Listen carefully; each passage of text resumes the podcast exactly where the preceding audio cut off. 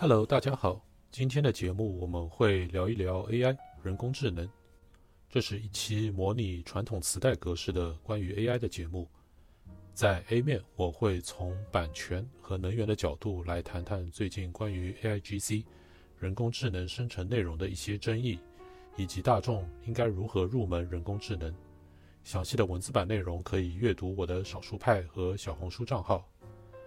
在 B 面是一期几乎完全由人工智能生成的音频节目，是我们播客最近赞助 PodJam 活动所录制的声音体验。我之前在读书的时候呢，学习了不少关于云计算的知识。最近流行的 ChatGPT、Midjourney 等产品，通过易用的界面，将人工智能和云计算普及成了大众可以立即上手的生产力工具。在接下来的几期节目中呢。我会从艺术到科技，各种不同的角度来观察 AI 的发展，与听友们一起分享交流。首先来看两则新闻。第一则新闻发生于今年的一月份，当时有三位艺术家，他们起诉了著名的 AI 艺术生成器 Stable Diffusion 和 Midjourney 背后的公司。他们说这些 AI 艺术工具违反了著作权，因为他们通常在网上不经艺术家的允许就使用他们的作品来训练这些 AI 模型。由于 AIGC 仍然是一个有短短数年历史的科技，因此呢，这次争论的重点更多是放在 AIGC 对于现有艺术作品的使用是否符合传统版权法中 Fair Use 的定义。这里的 fair use 指的是，如果一方是以非商业、非盈利的目的来使用一些受到版权保护的作品，比如艺术绘画，通常这在法律的环境下是受到允许的。但是呢，这里就牵扯到了一些比较模糊的地方，比如说，现在大多数的 AIGC 公司通常是一个国际化的组织，比如刚才提到的 Stable Diffusion。它背后的这个研究公司或者说组织呢，目前仍然是在德国，而他们训练所使用的 Line Data Set 这个数据库，则是由一个德国的非盈利研究组织所构建而成。因此，从商业化的角度来说，就有些模棱两可。在具体案件中，目前仍然需要界定最终的使用是否是盈利还是非盈利的研究行为。另外一个有争议的地方呢，则是目前模型的生成模式，在这里各方也有不同的意见。比如说，有些人认为 AI 模型它是将现有的一些艺术作品进行简单的分割，然后拼贴而成。在这种定义下的话，目前的 AI 模型确实是使用了现有的艺术作品。而另一方则认为说，AI 模型它们并不存储原来的图片。而仅仅是将它们归纳成一套新的数学公式定义，在生成新的作品时，仅仅是调用了这些数学公式。目前这个案件仍然是在进行中，如果有最新的动态，我们也会在接下来的节目中更新。第二则新闻则是关于 AIGC 生成内容的版权归属问题。一位美国漫画家在去年秋天的时候。用 Midjourney 做了一本漫画书。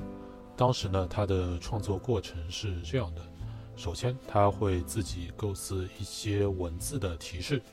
然后将提示输入 Midjourney 的生成器，得到想要的画面以后呢，接下来他则会将这些画面进行重新的排列、裁剪，然后生成一个和传统漫画相似的排版。包括新的对话框和其中的文本内容。在完成了这本漫画书之后呢，他将整个作品提交到了美国版权局来进行一个版权的认定。当时他的申请中是写到，整本漫画书中的所有内容都应该是属于他的独有的版权。但是呢，过了几个月，在今年二月份的时候呢，美国版权局给他回了一封信，写道，在进行了仔细的调查之后呢。我们发现这本漫画书里绝大多数的内容确实是你自己完成的，但是其中的原始画面素材，我们发现是你和 Mid Journey 来共同完成的。因此呢，我们认为根据目前的版权法的案例来看呢，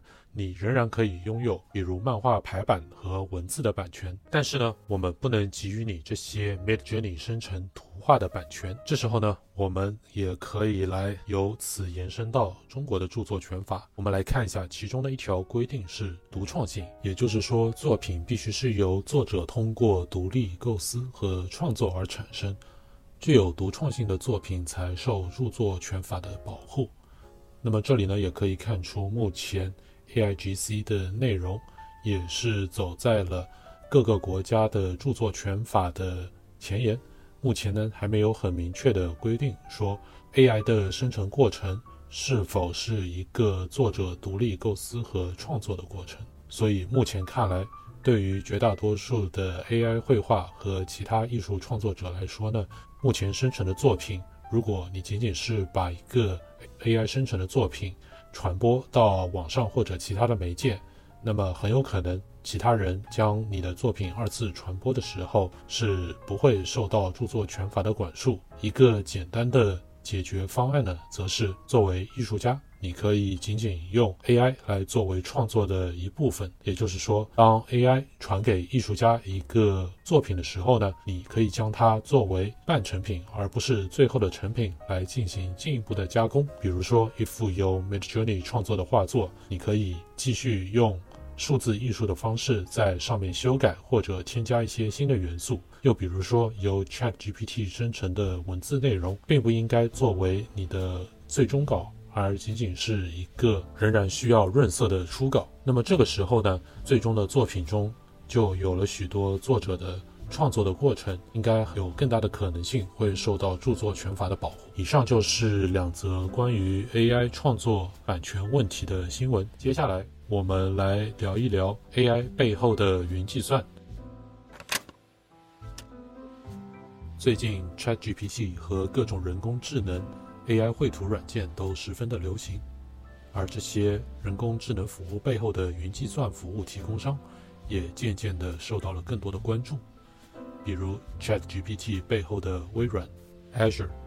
无论是大语言模型 LLM 的训练，还是每次用户通过文本框输入命令 prompt 来调用模型回答问题，都离不开云计算。现在呢，我们就来介绍分享一些关于云计算和人工智能的小知识，以及一些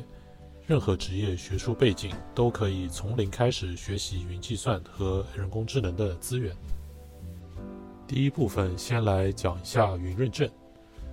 用汽车来比喻的话呢，学习使用像 ChatGPT 这样的对话人工智能软件。就类似于学习如何驾驶车辆，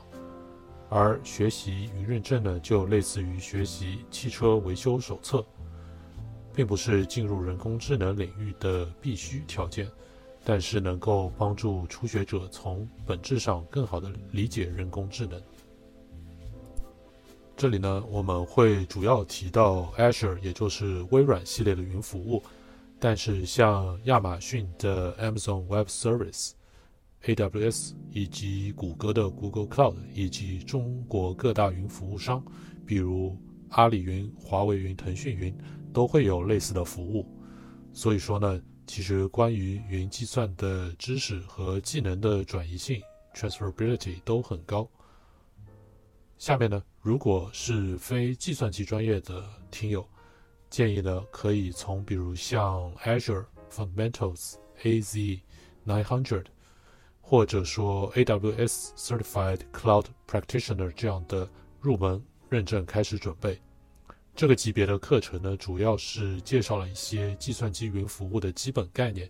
以及各个厂商他们主要提供的服务。其中呢，就包括了各种在云端的人工智能服务，像手写识别、文字和语音的相互转换、在线翻译等等。通常呢，这些入门级别的认证考试。都可以在一个月之内准备，大约每周会花到五到十个小时左右。下面呢，我们就会来聊聊两个具体的关于人工智能和云计算的例子。首先呢，结合最近的一则新闻来看一看，人工智能为什么要跑在云端？ChatGPT 背后的公司 OpenAI 最近推出了一个 Foundry，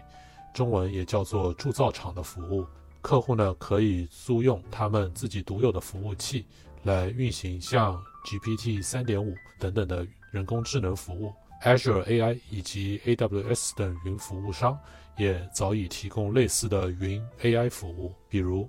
一个网络的 App 开发商可以调用 API，在 Azure 的服务器上实现如手写识别等机器学习功能，而不需要依赖设备本身的性能。云服务的普及呢，使得本地电子设备的网络传输速度逐渐成为了最重要的性能指标，而不是其本身的数据计算能力。而像大量的如 ChatGPT 的 AI 对话、游戏渲染等计算任务呢，则可以在电力便宜稳定的服务器所在地实现，例如有着充沛水电资源的地区。Foundry 铸造厂的概念呢，其实在人工智能以外的芯片设计等制造领域也早已有所运用。对于芯片行业来说呢，这意味着它的实际代工制造和设计可以分开。比如像 ChatGPT 所用到的显卡商英伟达 （NVIDIA） 就是一家纯设计公司，绝大部分的 NVIDIA 图像处理器单元 GPU 芯片的实际生产呢，是在另一家代工商台积电 TSMC 完成。设计与制造业务的分离呢，使得他们各个企业可以发挥自己的优势，使得成本效率大大增加。而像 ChatGPT，他们虽然之前用了大约十亿美元的天文数字的资金来训练出了 GPT 三点五这样的模型，但是，一旦当这个模型完成以后呢，他们就可以以相对低廉的价格。将这个服务，包括软件和硬件，以分离的方式呢出租给客户。目前，像刚才提到的 Foundry 服务呢，它的 GPT 3.5服务器的价格是在每个月三万美金以内。也就是说，一个人工智能领域的初创公司呢，就不需要重走一遍 OpenAI 创造训练 ChatGPT 的老路，而是可以直接以相对低廉的价格来实现同样的功能。这个时候呢，OpenAI 就由一个简单的初创研究公司，慢慢的转变为了一个人工智能云计算的基础设施提供商。讲到云计算和人工智能的基础设施呢，下一部分呢，我们来聊一聊摩尔定律、GPU 图像处理和并行计算。摩尔定律呢？相信许多计算机背景的听友都已经非常熟悉了，它就是由英特尔 Intel 创始人之一的戈登·摩尔基于他的经验和观察而总结出来的一个定律。核心内容为：集成电路 IC 相同面积上可以容纳的晶体管 transistor 数目，在十八个月到二十四个月左右便会增加一倍。由此而带来的结果呢，就是。处理器的性能大约也会每两年翻一倍，同时处理器的价格会下降为之前的一半。虽然名为定律，但这只是根据二十世纪中后期计算机的发展趋势归纳而成。进入到二十一世纪以后呢，以英特尔为代表的中央处理器 CPU 的发展趋势便渐渐慢于摩尔的预测。仅仅依靠单颗处理器的速度提升，已经无法满足人们日渐复杂的计算任务，比如说像游戏中大量用到的三维图形的渲染 （3D rendering）。因此呢，英伟达 （NVIDIA） 也就是我们之前提到的显卡商，在一九九九年提出了硬件图形处理器，也就是 Graphics Processing Unit（GPU） 的概念。GPU 的理念呢，也就是以大量的只能完成某些特殊任务的微处理器来代替 CPU 上少量的通用处理器。而在软件方面呢，并行计算也从专业的科学领域，比如物理的模拟，逐渐走向了大众领域，渐渐流行。这里呢，用一个可能不是最恰当的比方，CPU 它就像是由四位特级厨师大厨组成的小组。可以完成几乎所有的烹饪任务，而 GPU 呢，则像是用同样的工资预算请来的一百二十八位三明治店的员工。GPU 它不能像 CPU 一样做很多任务。但是呢，如果这个任务仅仅是制作两千人份的三明治，那么 GPU 一定可以依靠并行计算，比 CPU 完成的快许多。因为一百二十八人肯定比四个人在完成这件事上的效率要高的许多。而 GPU 与并行计算的普及呢，也使得云计算成为了可能。计算机科学家他们在设计计算任务的时候呢，就会首先考虑能否将大型的任务拆分成能同时进行的更小任务，从而呢可以同时运行在服务商提供的大量数目的 GPU 上。而像二十一世纪新出现的这些云服务提供商，比如微软 Azure，他们就是建立了大量的机房，将 GPU 组成矩阵。从而使得像 ChatGPT 模型训练这样的任务能够并行的跑在它的 GPU 矩阵上，以 GPU 数量的优势，使得客户能够节省大量的时间。然后，以上就是我们简单讲的一些人工智能和云计算的有趣的小知识，以及初学者应该如何入门。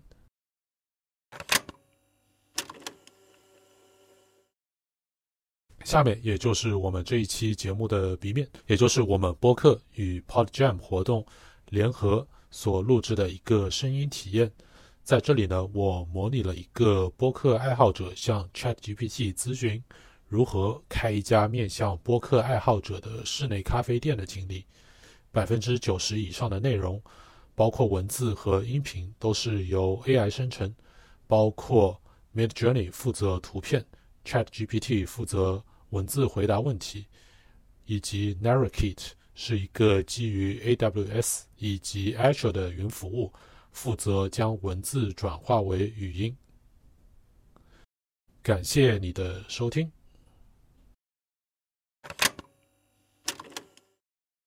您好，我想要开一家位于公寓内部的咖啡店，目前只是一个想法，想问一下您能否给出一个五个 bullet point 的计划？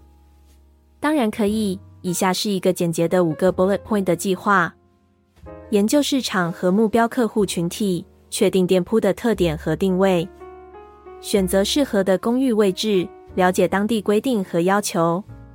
编制商业计划，包括开支、预计盈利、设备和家具的成本、供应商和薪资等，获得必要的许可证和执照，以符合当的规定和法律，雇佣员工。开展营销活动并管理店铺，这个五个 bullet point 的计划只是一个基本的指导，你需要更详细的考虑并规划每个阶段的细节。祝你好运！太感谢了。我计划的选址在一栋住满了播客爱好者的公寓内，请问咖啡馆应该怎样布置，能够吸引住客常来？如果你的咖啡店是面向播客爱好者的公寓，你可以考虑以下几个方面来布置你的咖啡店。提供充足的插座和高速网络。播客爱好者通常需要电源和快速的网络连接，以便在咖啡店里进行工作和创作。因此，在咖啡店内提供充足的插座和高速网络是必不可少的。营造舒适的氛围，你可以在咖啡店内使用柔和的灯光、舒适的座位和桌子，以及柔和的音乐来创造一个舒适的氛围。让播客爱好者感觉轻松和自在。提供特色饮品和小吃，在咖啡店内提供一些特色的咖啡、茶和小吃，例如自制蛋糕、面包、饼干等，可以吸引住客常来，并帮助你的咖啡店在竞争中脱颖而出。设计一个好看的咖啡吧台。咖啡吧台是咖啡店的中心，它不仅可以展示咖啡师的技艺，还可以吸引住客们的注意力。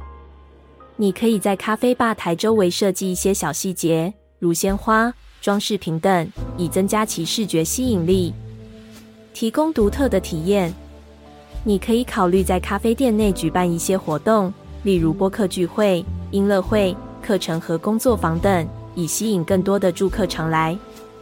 此外，你还可以开设一些独特的项目，如鲜榨果汁、定制咖啡等，来提供不同于其他咖啡店的体验。以上是一些你可以考虑的点来吸引住客常来，希望能对你有所帮助。很有用的建议，谢谢您。如果我想在咖啡店开张后举办一次播客爱好者聚会，您会推荐哪些有特色的饮品和食物？此外，我们应该设立什么讨论的主题？如果你计划举办一次播客爱好者聚会，下面是几个推荐的特色饮品和食物：特色咖啡，提供一些独特的咖啡，如手冲咖啡或自制的拿铁或卡布奇诺。你还可以根据播客爱好者的喜好来设计一些自定义的特色饮品。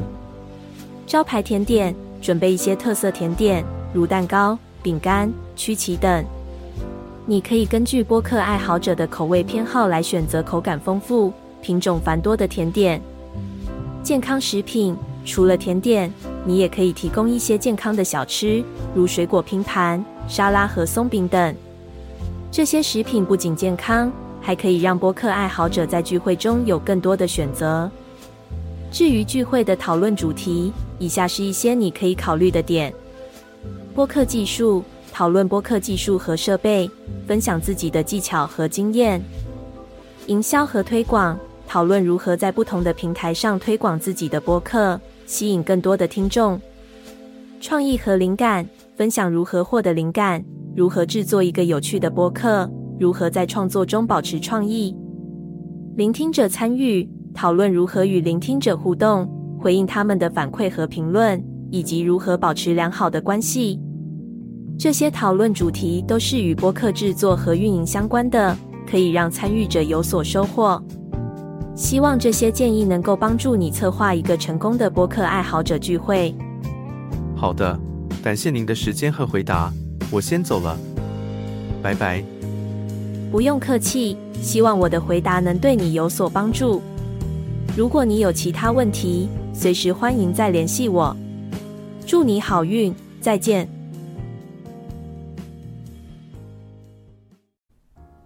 好，以上就是本期的节目，再次感谢各位听友的收听。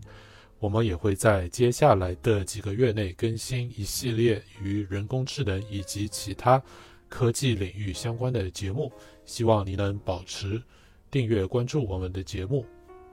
拜拜。